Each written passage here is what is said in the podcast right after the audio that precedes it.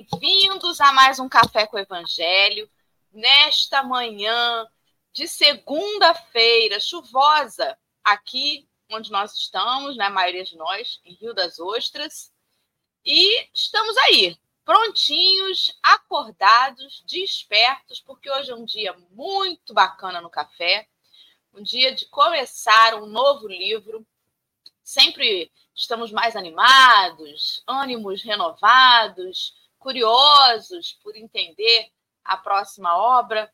Muito obrigada pela companhia de cada um dos amigos que já vem cedinho, né, para poder compartilhar aí um pouquinho das suas energias. Sintam-se todos abraçados, acolhidos, que a gente possa ter uma manhã muito boa mais uma vez. Então, eu vou pausar aqui os comentários na tela para fazer a audiodescrição, porque nós sabemos que nossos amigos que não veem a tela também se sentem incluídos no nosso café através da audiodescrição.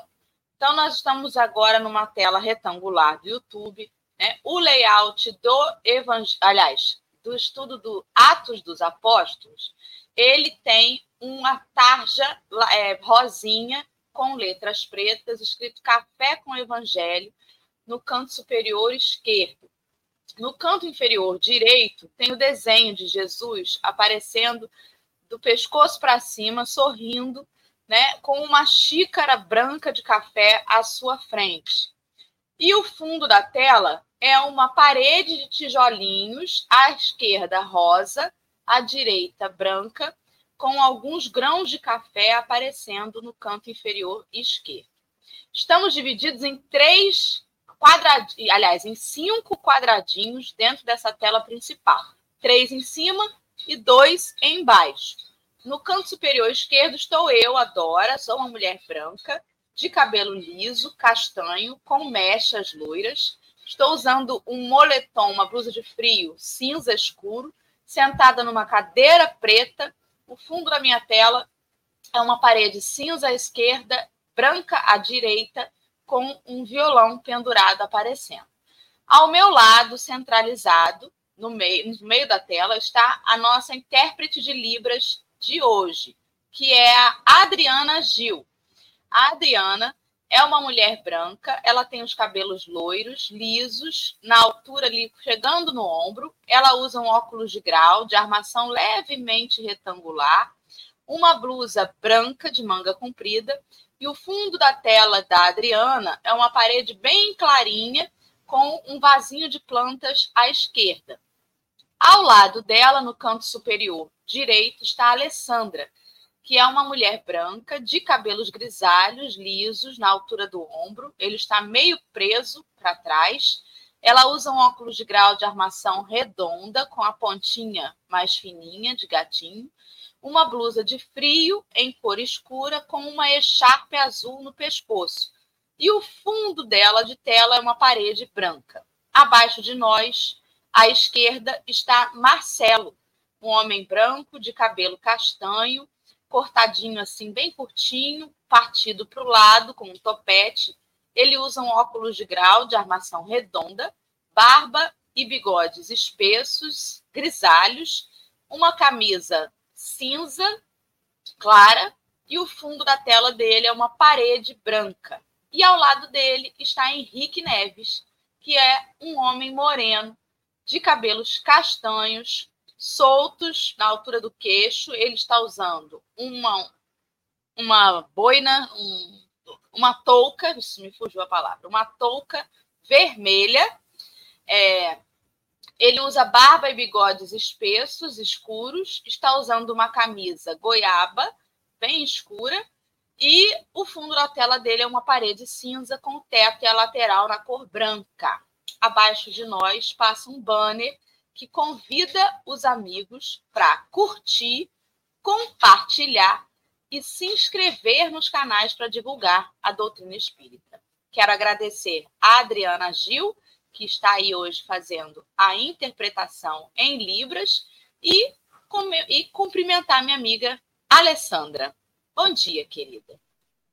Olá, meu povo, bom dia.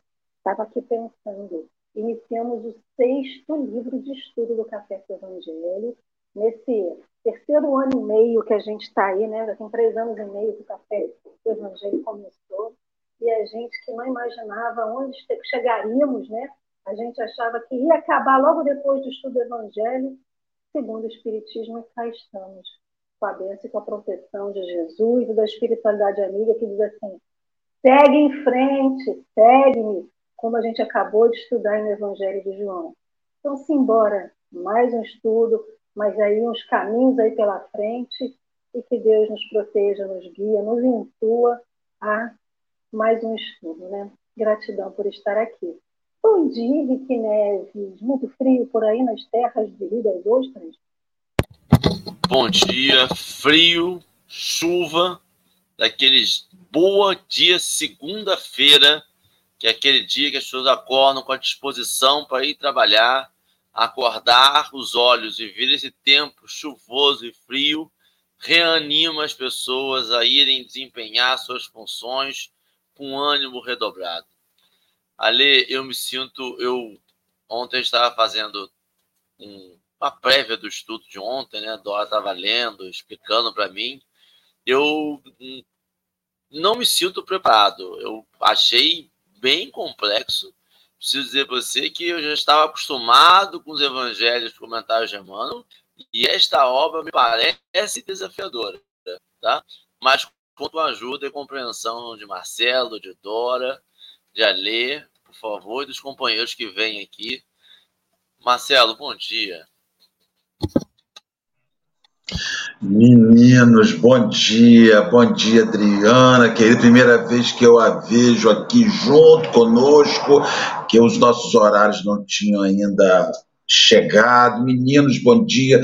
Vamos falar sobre os atos, né? É assim, interessante, Henrique. Sabe por que eu acho que é mais difícil? Os atos. Porque os evangelhos são anotações sobre Jesus. E os, e os atos são anotações sobre os homens. E até os homens são até mais difíceis de explicar o que fazem. Né?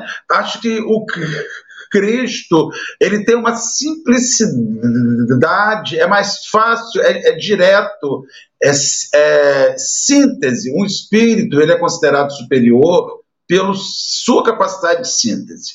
Quando ele consegue sintetizar, a superioridade está nisso.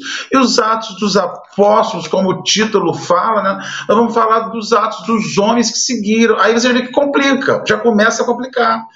Porque era simples antes, vai e ama, vai serve, perdoa, eram vozes de comando, né? Perdoa, ama, só isso. Quando entra nas, naquilo que narra os sequenciados, babou. Aí você vê né, como quando a gente se mete, estraga. Mas faz parte. Estraga, conserta, estraga, conserta, né? Vamos que vamos, gente, que vai dar certo no final. Eu creio, Senhor.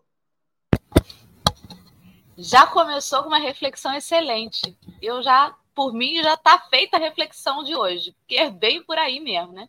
Estudar o homem é mais difícil que estudar os passos de Jesus. Que coisa, né, gente?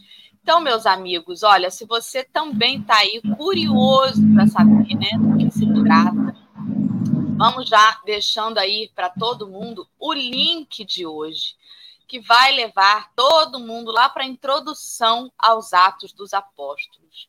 Como disse aí a Alessandra, é o sexto livro que a gente estuda, mas é o quinto livro desta coleção. A Alessandra mostrou na tela o livro. Que, que cor que é esse livro, Alessandra? É um cinza? Eu diria que é um begezinho, como diz aí as novas cores, um off-white. Ele tem o fundo é uma imagem de uma árvore como se fosse um você vê como é que o homem complica. Não é, menina. O homem realmente gosta de complicar. Então, estou fazendo outra síntese, né? A mulher e o marido, os maridos, as esposas que estão aí, né? É, você já vê que a complexidade do homem vem lá da época de Jesus, então não é novidade, tá, povo? Terapias oh. à vista. Então é, é um livrinho aí da, da sequência, né? Dos livros que são o Evangelho por Emmanuel, comentários é, de Emmanuel, nesse caso, aos Atos dos Apóstolos. É um livro que foi organizado pelo Saulo. Eu nunca lembro o sobrenome do Saulo, deixa eu ver aqui no final, vai ter. Saulo César Ribeiro. E editado pela FEB, tá, gente? Se vocês tiverem a curiosidade de saber qual é o livro que a gente está, é esse aí. Mas se você não tem o livro, todos os dias a gente vai colocando aqui, como sempre fez, o link para vocês acompanharem através do site aí, Bíblia do Caminho. Tá bem? Então, antes da gente partir para essa reflexão de hoje, que é enorme, a gente não vai ler na íntegra, né? A gente vai conversar sobre. É, eu vou pedir para alguém orar, por favor. Tem que ser uma reza forte, porque o estudo está me dando medo também. Estou ficando preocupado, sabendo que agora, então, que a gente vai falar sobre as, os tropeços do ser humano, Marcelo, meu filho, você que tem mais tempo aí de, de, doutrina. De, de tropeço. é, eu tenho mais tempo de tropeço. Vamos orar, meus irmãos. E assim, antes de nós fazermos oração, lembrarmos que o ser humano é tão complicado que para nós nos reunirmos e formar esse grupo foi preciso uma cirurgia. Né? A gente não conseguiu ainda seguir pelo amor, né? pela realização, pela, pelo caminho mais simples. A gente precisa das complexidades da vida. A companheira que teve que fazer uma cirurgia, adora. Na cirurgia formou-se o um grupo. Estranho a gente, como a gente é esquisito, né? Como nós não conseguimos fazer as coisas só porque tá bom, porque é bom, porque ajuda. Senhor, nós gostaríamos de ter um dia, Jesus, sabedoria suficiente para entendermos que é possível construir o bem com o bem, sem que seja a necessidade, sem que exista a necessidade da dor, da desordem, do desequilíbrio, sofrimento, do medo, da ansiedade, da angústia. Porque, Senhor, nós só caminhamos quando ficamos ansiosos, quando ficamos com medo, quando ficamos angustiados, quando sofremos. Aí a gente anda, aí a gente vai produzir algo. Porque há essa sensação de possível fim. Como nós gostaríamos de ser sábios, Senhor, para gerar no amor, para gerar sem medos, sem ansiedade, sem, sem as angústias humanas. Vamos chegar um dia, Jesus. Está longe ainda, está longe demais. Precisamos ainda desses dessas lutas complexas para chegarmos a algum lugar. Estamos aqui para falar sobre lutas, sobre atos humanos, sobre ações humanas, como estes homens sinalizava suas transformações. Obrigado, Senhor. Fique conosco hoje e sempre, na graça de Deus. Muito obrigada, Marcelo. Então, meus amigos, é isso. Eu vou chutar aqui a bola para a gente começar o bate-papo, né? E vou ler na íntegra aqui, só para começar, o pedacinho inicial da introdução, que já é por si bastante interessante, né? O livro dos Atos dos Apóstolos, gente, ele é o único em seu gênero entre os escritos do Novo Testamento. Olha que interessante. Ele não é um evangelho, não é uma carta e não é uma revelação profética. Ou seja, o que a gente estava acostumado, mais ou menos, né, a estudar até aqui. Dentro da literatura religiosa, ele é um tipo de escrito especial, porque ele não narra, em sua maioria, acontecimentos relacionados diretamente ao fundador e personagem principal, que seria Jesus, né? Mas os seus seguidores, e neste caso em especial, após a crucificação de Jesus. Ou seja, são de fato os atos as atitudes, os caminhos que os apóstolos transcorreram, passaram após o derradeiro momento da crucificação. E eu fico imaginando o quanto que ainda falta até, né, de informação. porque com certeza não é, ainda tem mais coisa. Tanto tem mais coisa que depois, pela mediunidade de Chico Xavier, através de Emmanuel, de Humberto de Campos, de Neio Luz, a gente ainda ficou sabendo de outras coisas, né? O próprio, o próprio livro que Humberto de Campos, eu não me lembro se é Crônicas, eu não lembro. Tem, tem alguns livros né, de Humberto de Campos que a gente lembra muito de Paulo e Estevão, mas tem alguns textos do Humberto que falam claramente de passagens após a crucificação, é, de, de contendas entre os apóstolos, dificuldades que eles passavam entre eles, algumas situações em que Jesus se manifestava para mentorar ali, né?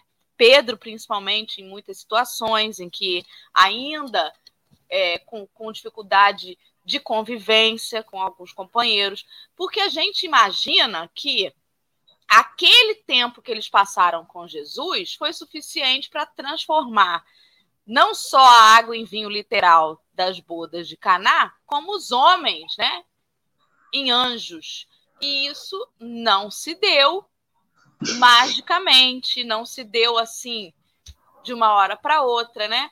Como que mesmo após a passagem do Cristo pela experiência encarnatória, mesmo depois dele ter sido crucificado, ainda haviam situações a serem buriladas intimamente daqueles homens que, que o seguiam. E aí, a gente, às vezes, é claro, não, não é para passar pano na gente, que já tem muito tempo que a gente escuta falar em Jesus, não é a primeira encarnação que a gente escuta falar dele, talvez tenha sido a primeira como espíritas, mas ouvir falar em Cristo pelo menos há dois mil anos. Se a gente reencarnou nos últimos dois mil anos, a gente ouviu falar. E a gente, às vezes, cobra da gente uma mudança extrema de uma hora para outra. A gente precisa fazer todos os esforços, mas também precisa entender que vão ter dias de luta e vão ter dias melhores intimamente, né? Fala, Marcelo, que seu microfone está desligado. Não, tá, lembrei da música do Charlie Brown, Dias de Luta, Dias de Glória. Eu estava pensando que o que o Saulo fala nesse princípio me arremete a uma situação mais profunda, porque ele diz que os atos dos modernos apóstolos continuam sendo escritos até hoje. Nós, né, os modernos, é, que seguiram dentro do linha de raciocínio, e aí é, é, muito maluco porque os evangelhos, ele fala assim, ó, nem evangelho, nem carta, nem revelação. O evangelho, então, ele não foi o caminho, assim, o caminho a ser percorrido, ele foi a instrução. Jesus usou três anos de instrução. Eu vou fazer uma instrução, uma instrução ao vivo, uma instrução a cores. Eu vou mostrar o que precisa ser feito. Então, ainda que a gente, quando leia os evangelhos, né, veja o movimento que Jesus faz, né? Todo movimento de vai para aqui, vem para ali, é embaixo da árvore um feito, é numa praça outro feito, é na beira de um lago outro feito. Jesus está lecionando, né? Ele está lecionando. E a forma futura dessa lição é a crucificação, né? É onde ele se forma, ele forma a turma. A turma está formada quando eu vou à morte e eu fecho a lição na crucificação. Ou seja, vocês vão ter as experiências mais maravilhosas da sua vida. Isso é uma aula muito importante, gente. Vocês vão ter as experiências mais. Vocês vão ver uma pessoa limpar uma ferida, vocês vão ver um perdão de uma pessoa assassinar, que em vias de assassinato. Vocês, vocês vocês vão assistir fenômenos únicos, multiplicação de pão, de peixe. Eu vou dar uma grande aula, é um aulão, três anos de aulão. Mas os atos dos apóstolos é quando você vai arrumar o seu primeiro serviço. Você vai pegar o seu primeiro emprego. Agora vamos ver o que que eu aprendi. E é uma coisa muito atemorizante que qualquer pessoa que tem uma formação acadêmica sa sabe que quando você sai de uma universidade, o primeiro, quando você foi olhado, Odora, no consultório, o dente, o primeiro dente, né? Você fala assim, depois de cinco anos lá de formação, não sei quantos anos que são cinco anos, agora é a Vera. Agora é verdadeiro isso daqui. Então você vai ficar nervoso, com medo, relembrar o mestre o tempo inteiro, questionar o mestre. Muitas vezes você questiona, mas eu aprendi de um jeito, isso aqui não está funcionando aqui. Né? Aquela aula dizia que é assim, quando esse dente abria. Então, a gente vê que os atos é, é quando começa a acontecer as coisas, dos homens para os homens, sem a presença do Cristo. Acho até que é, você já tinha falado, então, vendo, os, os textos são grandes demais, como nós falávamos inicialmente, é porque os homens não conseguem, eles, eles, eles estão em, muito diferente de Jesus, porque Jesus, quando profere o ensino, ele não tem dúvida o bem é bom. O homem, quando diz que o bem é bom, ele questiona. A gente acredita no bem, mas questiona o tempo inteiro se vale a pena. E, e assim, o, o, o, o Evangelho é um livro enxuto. Né? É uma obra muito. É, é pequeno, gente. Se você for parar para pensar, as anotações que os discípulos realizam, os quatro realizam, é, é, é enxuta, é uma vida muito rica e enxuta, bem enxutinha, bem pequenininha. E fazendo porque porque não, não tem revisão, o Cristo não revisa, ele não revisa instrução, né? Ele não sai dali de, ai meu Deus, será que aquilo estava certo? Vou lá, voltar, vou juntar o pessoal de novo para dizer que não, não, não, não revisa. A gente revisa instrução, né? Então, assim, eu acho que esse, essa obra ela vai versar muito sobre isso, sobre o quanto nós revisamos instrução, o quanto o ensino de Jesus ele é amado, mas a gente não consegue ainda expressar de maneira plena, e mais ainda o quanto Lucas tem uma importância é, de manter vivas essas instruções, né? manter vivas essas experiências e falar da vida dos outros. Que é Atos dos Apóstolos é falar da vida dos outros. Né? Ele está escrevendo sobre os outros. Ele está fazendo uma boa fofoca sobre os outros, aí escrevendo sobre a vida dos outros. E é a deixa aí que eu ia dar para a Alessandra, né? Que é em seguida. O curioso. Ah, antes de eu, de eu falar sobre sobre a minha reflexão. Ontem, quando eu me despedi, né, quando a gente estava falando que era o último dia do Evangelho de João, eu dei a entender. Se vocês não repararam, você já me perdoe, e quem reparou também me perdoe. Mas, enfim, eu dei a entender que o Ato dos Apóstolos tinha sido, né, acreditava-se que tinha sido escrito por João, não é. Tudo leva a crer, né, até pela similaridade da escrita com o Evangelho de Lucas, que o ato foi feito por Lucas, ou seja, por um homem que não viveu com Cristo, mas que esteve em contato com os apóstolos. E o curioso de tudo, né, como essa grande fofoca que, que Marcelo fala, que Pedro, né, que acontece em redor de Pedro, é que a gente acreditava que os apóstolos estavam sendo preparados quando Jesus estava vivo na carne e que no momento que Jesus desencarna, que Jesus ascende aos céus, que Jesus ressuscita, que eles já estavam prontos. E realmente eles estavam sendo preparados. Mas aí, quando tira aquela a base, quando tira a pedra angular que era Jesus, o que, que acontece? É o que acontece com cada um de nós quando tira nossa, o nosso raciocínio, quando tira a nossa base, quando tira a nossa segurança. Surgem os medos, surgem a insegurança, surgem as dúvidas, a falta de crença, a desconfiança. E o que, que Jesus faz? Jesus tem que dar aquele aquele upgrade, né? tem que dar aquele empurrão para frente para que tudo acontecesse. Então, esse ato dos apóstolos, ele vem mostrar que os apóstolos eram gente como a gente. Lógico que com, com upgrade, né? Porque nós não conseguiríamos suportar tudo que eles suportaram. Mas eram gente como a gente, que tinha os sentimentos que a gente tinha. Então, mostra um pouco da realidade do que foi, foi esse pós-desencarne que Jesus, de Jesus, né? depois que Jesus ascendeu os céus. E o curioso de tudo é que no ato dos apóstolos é que vem falando sobre o Pentecostes, que é uma grande curiosidade que eu, Alessandra, só aprendi quando eu fui para a doutrina espírita e quando eu fui fazer os meus estudos na doutrina espírita. Então, é, traz uma realidade do que aconteceu, traz a vida real. Não que antes não tivesse sido vida real, mas como o Marcelo falou, Jesus era sintético, Jesus dava aquelas ordens amorosas. E o porquê que esse ato dos apóstolos, ele mexe com a gente, ele vai mexer com a gente? Porque a gente vai se ver naqueles textos. Por exemplo, a segunda parte do Ato dos Apóstolos fala basicamente sobre essa conversão de Paulo para Paulo e do exercício né, dessa atividade de amor ao próximo e de apostolado de Paulo.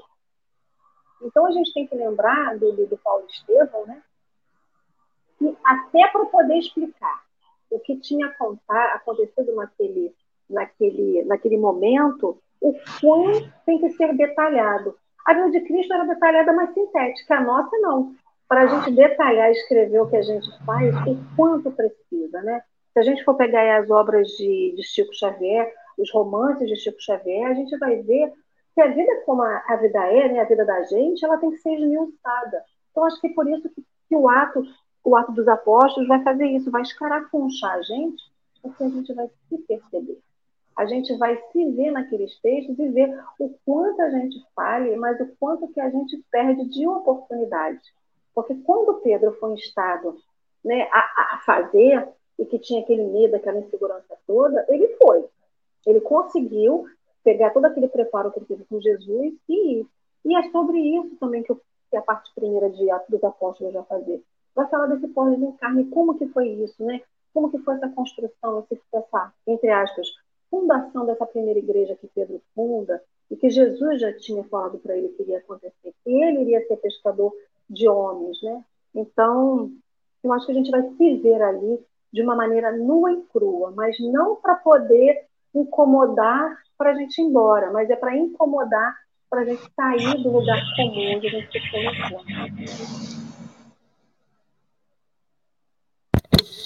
Eu tinha passado a palavra para Henrique, é, mas eu vou pegar aqui rapidinho. É, é uma curiosidade que eu percebi nesse texto. Eu não sei nem se vocês falaram nisso, porque em alguns momentos vocês foram falando e eu fui viajando já. É, mas que é interessante pensar que o Novo Testamento, a maior parte do Novo Testamento, não foi escrita por quem andou com Jesus, né? Que coisa, né? Inclusive, o autor que mais dá informação sobre o nascimento de Jesus não conviveu com ele, que é Lucas. Quando a gente falou. O povo estava trabalhando. O povo estava trabalhando. Então alguém tinha que escrever enquanto eu trabalhava, né? Muito interessante. Henrique, você não tem nenhum comentário, querido? Não, acho, é, eu acho que. Vamos lá. Eu acho que esse comentário que a Lê fez de estava trabalhando é, eu acho que o propósito da escrita deles era diferente do propósito da escrita de Lucas. O propósito das escritas dos, dos apóstolos estavam ali para divulgar a palavra e é, converter as pessoas. O relato de Lucas é um relato histórico. Esse livro, quando ele vai fazer, ele vai, ele monta uma história. Você vê os outros evangelhos, é cartas a, é uma mensagem que enviou, é uma, você imagina a dificuldade para se coletar isso, né? Assim, eu só não, não gosto de desmerecer os outros estavam trabalhando, estavam escrevendo, porque a gente tem relatos que Mateus escrevia bastante, que a própria Maria Madalena escrevia bastante, mas esse, esse, esse juntar as coisas e dar uma ideia de história, porque a Bíblia ela conta uma história ela tenta passar ali uma mensagem, um caminho e uma cronologia das coisas. Não são só atos soltos. Assim, a gente não tem acesso à biblioteca do Vaticano, que é onde encontram-se os textos apócrifos, e quanto dali talvez não tenha entrado na Bíblia porque não cabia naquela história, naquele conto que ele ia ter, naquela no, no desencadear das ideias, né? É, mas Lucas não. Lucas já escreveu desencadeando uma ideia, já com o propósito de ser um relato, tanto o evangelho dele quanto isso. Então, o ato dos apóstolos, então, é, facilitou, acho que pro, vou chamar de editor, nada contra, e, e, e, talvez seja uma edição, mas edição no sentido de juntar e, e ter aquele aquela história desencadeada, é, facilitou esse trabalho, porque já foi o propósito dele. Enquanto os outros provavelmente tinha diversas cartas para diversos locais com a mesma mensagem. Então, talvez ele tenha escrito muito, mas escrito sobre é, a mesma coisa várias vezes, no sentido de fomentar mais evangelizados na época, vamos botar assim, é, mais fiéis ao Cristo, mais convertidos ao cristianismo na época em que estava aqui ainda. Ali caiu. Hoje está um rodízio de quem cai. Eu caí aleatório, agora Ali caiu. É, e aí eu acho interessante, e aí por isso que eu acho interessante quando ele começa explicando a autoria, e por isso que ele é sem, ele é único, né? Esse Atos Apóstolos, ele é ele, ele é, ali não tem parecido no Evangelho? Porque, primeiro, ele foi pós-Cristo, então ele tem todo um distanciamento histórico, ele sabe o que mais marcou, o que não marcou. Ele está vivendo ali com Paulo, ele, ele é discípulo de Paulo, então ele já tem todo um encadear de ideias, e aí ele consegue escrever e descrever com mais. sabendo que, o que pegar, né? Sabe? não vou perder meu tempo com aquilo ali, aquilo ali, o que transformou foi isso aqui, entendeu? Não sei. É, deixa eu só fazer um comentário que eu esqueço, que isso aqui eu vou esquecer. A gente tem que começar é, não achar que um, um negócio, uma que existe preconceito ou limitação. Mas você tem que considerar que dos discípulos, os mais bem preparados academicamente era Lucas e Paulo. Né? Paulo foi preparado para ser o, o, sumo sacerdote do sinédrio judaico. E, e Lucas era médico. Ele era uma pessoa que visitava, estudava. Então você vê que dentro do universo há pessoas que são que existem para produzir coisas e há pessoas que estão preparadas para relatar coisas e produzi-las. Então, assim, a gente costuma dizer, gente, o, o, acho que a minha dificuldade, graças a Deus, estou trabalhando para mudar isso, é a gente achar que tem lugares que são mais importantes do que o outro. Né? Assim, você vê o Júlio Lancelotti, que é um homem de realização, ainda que tenha diversos livros. Mas você vê pessoas que são redatoras, que escrevem, que permite que aquilo chegue a muitos lugares, também que nesse serviço estão realizando algo para um conjunto que não consegue ver estar naquele lugar. Então, o trabalho é pontual, é, se bem que no mundo de hoje não existe mais muito isso, que tudo chega, né? Mas existem pessoas que universalizam o trabalho usando então os recursos de escrita, de comunicação. Então, Lucas e Paulo são pessoas que tinham recursos acadêmicos, recursos de instrução, para construir um bom texto, um belo texto. Você pega, por exemplo, o, a primeira epístola aos Coríntios, né? a epístola que fala sobre o amor, é primeira segunda? Segunda epístola aos Coríntios. acho que é segunda, Coríntios 2, não sei, que Paulo fala ainda que eu falasse a língua dos homens e dos anjos, aquilo ali é um cara que sabe usar a palavra, além de ter uma alta inspiração, que eu acredito na minha concepção, um, um dos textos, se não o mais bonito que tem no Evangelho é a Epístola de Paulo sobre o amor. Tanto que vira música, vira filme, vira novela, tudo até lugar, série, todo mundo que quer expressar o amor na sua plenitude maior cita a epístola de Paulo pela profundidade. Aquilo ali não é só inspiração. Aquilo também está associado à habilidade que a pessoa tem, e aí você vai estudar mediunidade, né? porque não adianta você possuir um, um dom maravilhoso maravilhoso, com recursos muito minúsculos a fim de fazer com que ele reflita. A gente sempre usa até com uma determinada quantidade de equívoco, o pouco estudo de Chico Xavier como não sendo um exemplo. Mas olha, Chico andava com um livro embaixo do braço a vida inteira. Chico estudou pouco na indo à aula habitual, mas Chico foi um homem que nunca se distanciou de um livro, nunca se distanciou de tudo. Chico era um homem que andava com um livro embaixo do braço, estudando e aprendendo o tempo inteiro. Então, ele foi um autodidata que tinha Emanuel espremendo o pescoço dele o tempo inteiro para ele caminhar.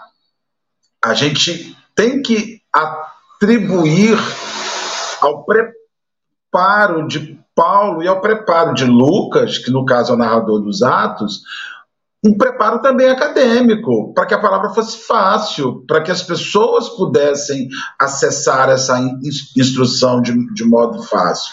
Porque senão dá aquela sensação, principalmente hoje, né, que é possível fazer o, o, o, o bem sendo ignorante. É possível, sim, mas vai sempre ficar um bem restrito. Se você sabe fazer o bem e operar com profundidade uma internet, o bem viaja o mundo.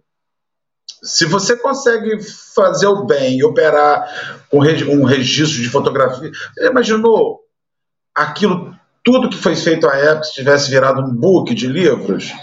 Jesus no túmulo de Lázaro. Pá! Tudo bem que ia ser uma divulgação que muitas vezes as pessoas iam achar que ia ser, vai, vai, vai descer Jesus, hein? Mas se a gente tivesse os registros, né, é uma coisa. Eu não sei, esse negócio está me deixando tão viajante.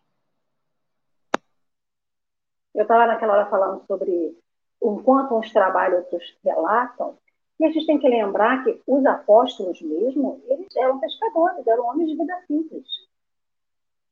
E que eles eram talhados para o trabalho físico. Não que Lucas e Paulo não o fossem. Só que tinha outra coisa a mais, né? E aí o muito interessante é que Lucas, eu acho que é muito diferente você relatar a vida do mestre, de um mestre, não é Jesus. Então, por exemplo, se eu fosse relatar a vida de um professor que eu muito admirasse, alguém mestre numa, numa, numa parte da minha profissão, ou de qualquer outra, de, uma, de qualquer outra situação, de alguém que exerça aquela atividade com maestria. É muito simples, porque primeiro que você admira, segundo que você absorve com mais facilidade. Agora imagina você relatar algo que outra pessoa, que como você não é puro, não é perfeito, está fazendo. Então, acho que Lucas, o que, que Lucas faz é um testemunho do que ele vivencia como homem, atividades feitas por outros homens. Porque relatar o que você vivencia com o mestre tem muito mais, eu vou dizer facilidade na, na, na falta de outra palavra, facilidade do que? Ah, porque é puro, está vindo perfeito. Então é fácil, mas é mais fluido, né? Você relatar isso. Agora, quando você relata algo que você vivencia através da vivência de um outro homem, ainda imperfeito, mesmo que esteja no caminho do bem, né? Então, o que, que aqui no livro que a gente estuda, que a gente vai começar a estudar, está escrito, né? Ah, antes de falar isso, E ele, quando ele fala Atos dos Apóstolos, a gente acredita que foram aqueles doze que estiveram com Jesus, né? Os onze que estiveram com Jesus e o outro que depois veio assumir o lugar, né? Ficou no lugar de Judas. E não, ele traz Paulo para essa descrição. Então ele traz esse décimo terceiro apóstolo e trazendo a importância de Paulo como homem, vamos dizer assim, redivivo, um homem que se reinventa, que, se, que aceita e traz essa vivência dele. Outro homem, né, que a história já mostrou aí como que ele criticou Jesus e quanto ele criticou os cristãos, até que ele pudesse ser confrontado né, com o seu intelecto de homem quanto à espiritualidade. Então, traz essa, essa presença de Paulo para cá com a importância dessa transformação. E que essa transformação é possível, não é fácil. Ninguém está dizendo que o é, né? Que essa transformação é possível quando a gente resolve e aceita esse chamado. Aí, então, o que que nessa, nessa caracterização Saulo coloca aqui, né? Justamente ele traz é, os acontecimentos relacionados de Paulo de Tarso, desde sua conversão até sua prisão em Roma. E ainda fala: o ato dos apóstolos não é só um relato histórico, mas um conjunto de vivências e experiências de indivíduos que passaram a seguir a mensagem da Boa Nova. Então, é sobre isso, é uma mensagem de. Não deixa de ser uma mensagem de esperança, mas uma mensagem real do que, que é vivência quando você escolhe viver com o Cristo. E viver é, esses chamados assim, imperativos que ele nos dava, segue-me, perdoa, ama, não julgues, né? Então, como que é isso no, no exercício efetivo da, da nossa atividade como cristão, né? É, só trazendo um, uma informação histórica, né? Não que seja assim muito importante, mas é bom a gente se, tentar se situar. É, o texto dessa introdução ele não afirma sobre a data que foi escrito, porque tem muitas especulações, né? Mas acredita-se aí dentro do que o, o Saulo transcorreu ali para explicar. Eita, agora foi Marcelo é, ele coloca ali e faz mais sentido que, de fato, é, Atos dos Apóstolos tenha sido escrito mais ou menos entre os anos 62 e 63 depois de Cristo. Por quê? Porque não tem nenhuma menção à perseguição aos cristãos em Roma, que Nero deflagrou no ano de 64 depois de Cristo. E realmente, né, para não estar tá escrito uma coisa assim tão marcante na história do cristianismo, que é essa perseguição aos cristãos, né, que Nero iniciou, é provavelmente foi escrito antes. Eita, agora foi Adriano. O que está vendo, gente? Uai. É loteria hoje da internet. É. Voltou. É, então, é isso, né? Assim, e depois a gente vem observar na literatura espírita que essa informação meio que vai se confirmando através da psicografia do Chico sobre esse texto ter sido escrito realmente antes dessa perseguição aos cristãos. E como que é importante para nós ter tido essa possibilidade de receber através de Chico tantas informações, né? Porque em outros livros, como o próprio Há Dois Mil Anos ou é, 50 anos depois, a gente tem informações sobre a continuidade ali, né? Daquela história que os atos não conseguiram seguir adiante. E quanto que deve ter sido perdido, porque eu acredito até que tem um escrito lá também. Mas. Uma pessoa está disposta a matar cristão, não vai estar disposta a queimar livro. É, exatamente. O quanto que a gente historicamente perdeu também, né? E a gente vê isso porque agora, recentemente, há menos de 200 anos, descobriram né, no mosteiro, lá para baixo, escritos que os historiadores remetem a Maria Madalena. Em outro local, é, escritos que, que são remetidos a Tomé, enfim. Quando a gente começa a ver, olha quanto tempo essas coisas ficaram guardadas, e mesmo assim, não guardadas na íntegra, né? Os historiadores dizem que falta página, que é difícil até dar uma continuidade ali no raciocínio. Ou seja, quanto que se perdeu, que a gente tem é um cisco dentro de tudo que aconteceu, né? Mas eu acredito também que a espiritualidade ela não se equivoca. O que a gente tem é o necessário, é o bastante para que a gente possa lançar mão do estudo e conseguir, né, alçar aí o que a gente precisa. Exatamente. E eu acho que aí, complementando o que a Lê falou lá atrás, é, esse upgrade, esse a mais que os apóstolos têm e que Lucas tem e que Paulo teve, e que eu acho que fica sempre marcado nos evangelhos, é essa disposição para o trabalho. Para o trabalho. Pro, trabalho. Jesus, agora travou, hein? É, essa disposição, essa predisposição, esse querer, é, que eu acho que fica bem marcado. Esqueci. Travou no pro trabalho e foi. Vai, Ale. Esqueci. Tô com esse negócio. O curioso é que a gente tem aí quatro textos de quatro evangelistas, vamos dizer assim, né? Lucas, João, Mateus e Marcos.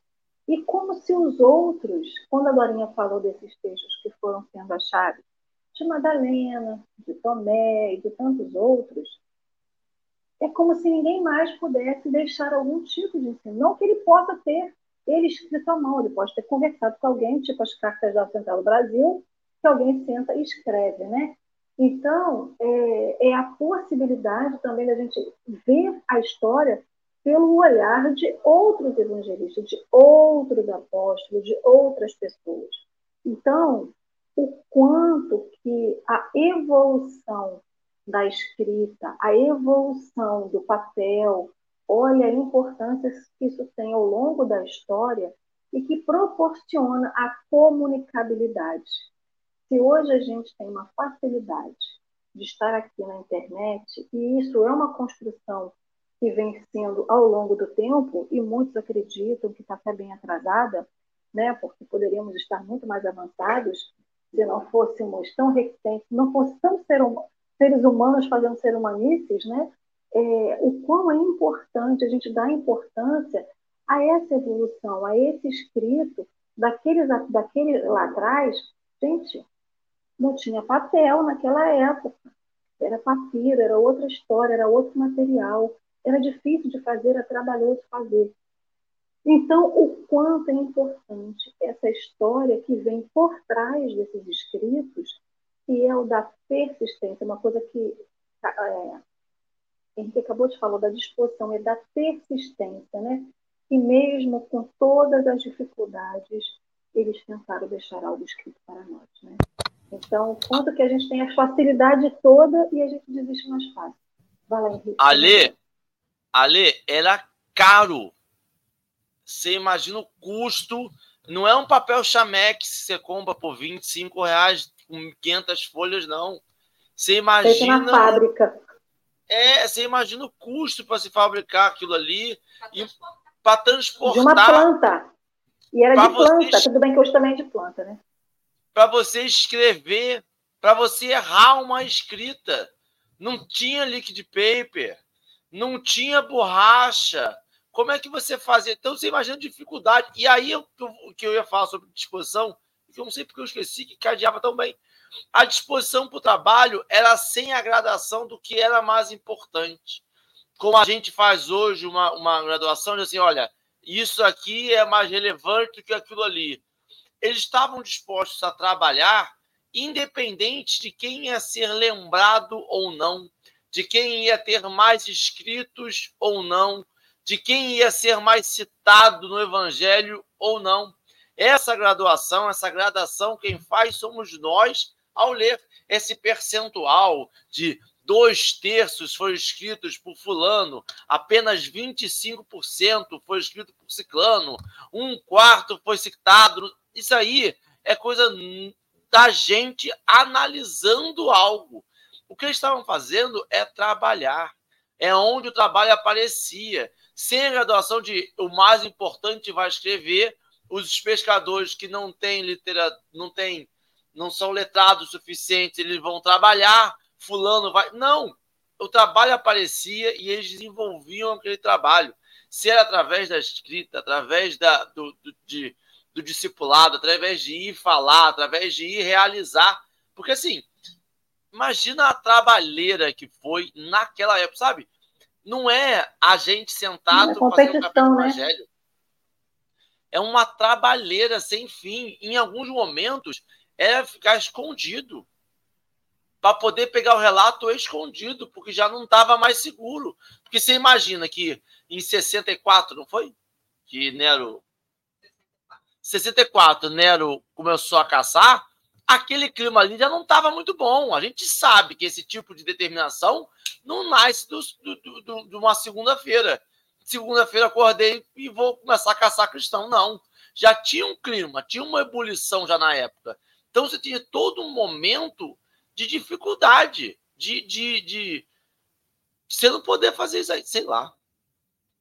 Complexo, muito complexo.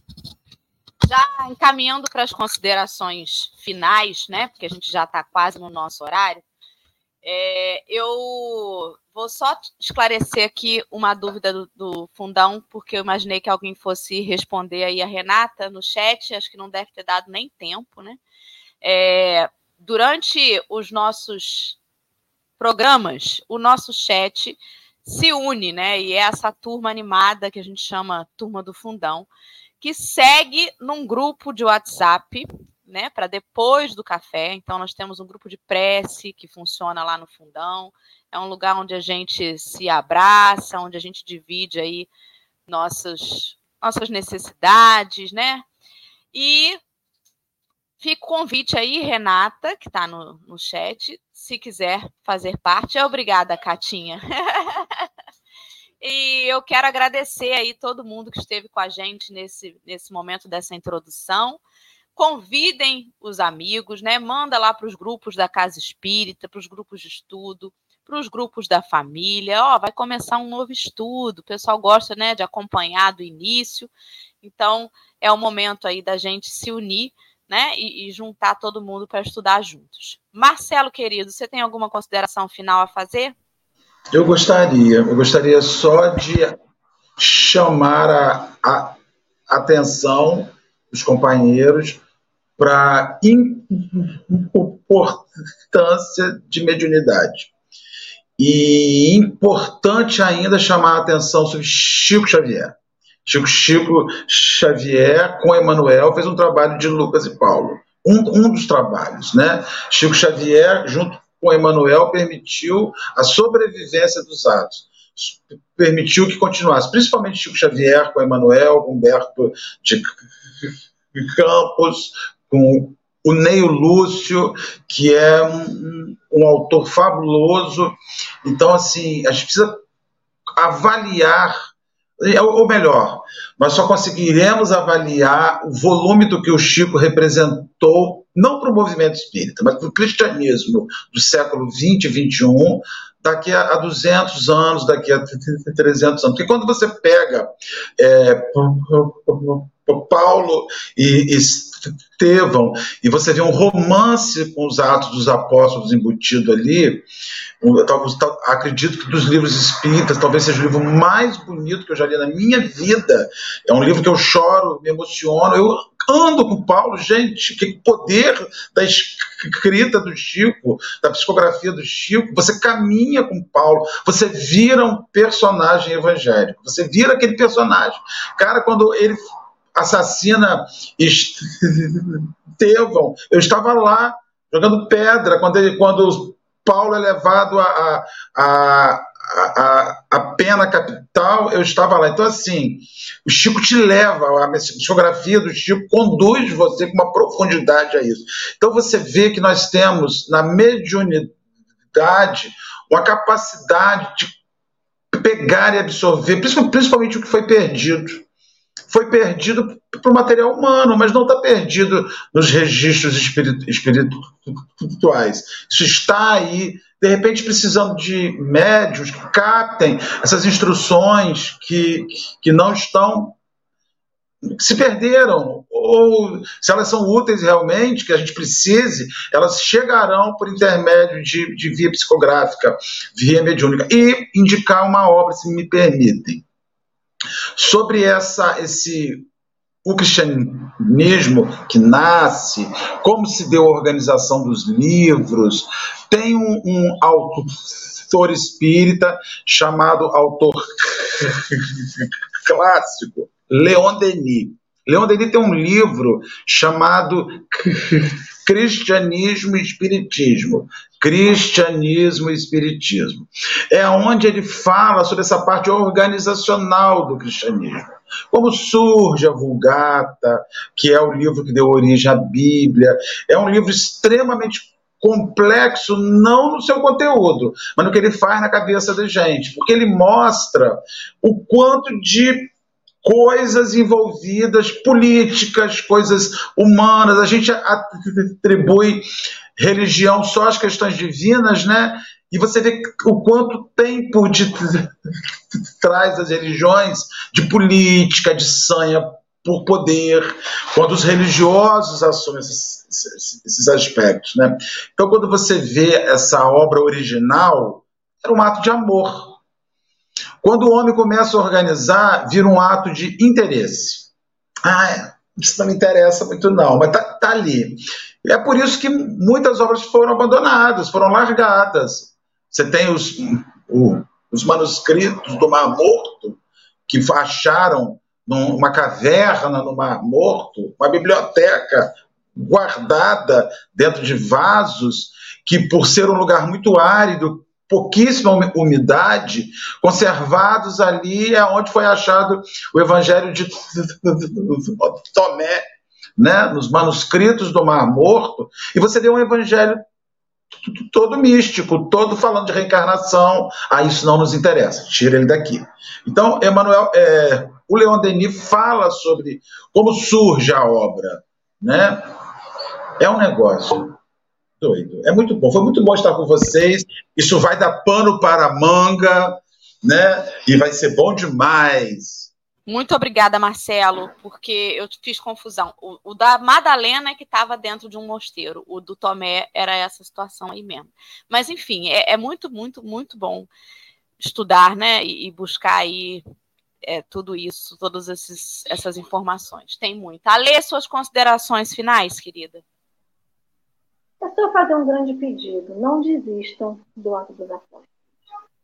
Pode ser que doa, pode ser que cavuque dentro da gente, pode ser que incomode, né? Mas com certeza é um empurrão que falta para que a gente siga para frente, né? Então, não desista. Se machucar num dia, se recolha. A gente está no grupo do fundão, tem o um atendimento paterno, tem a gente, tem os amigos, seja os amigos da nossa casa espírita que a gente frequenta, seja os amigos do café, enfim mas não desistam, estejam sempre aqui conosco.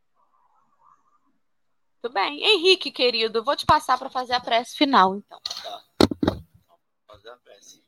Então, vamos serenar nosso coração, agradecer a espiritualidade amiga que encaminha esses estudos, que nos dê sabedoria para conduzir esse estudo desse novo livro com amor, com caridade, que todos nós, aqui da turma do café, os que vão ouvir, os que vão ver depois esse café, possam estar bem no sentido de coração aberto, mente aberta, para assimilar a, os ensinamentos, que a gente possa entender que tem um propósito desse texto existir e persistir ao longo do tempo, que nós consigamos entender essa mensagem, que a gente possa ter uma boa segunda-feira, um bom dia, de seja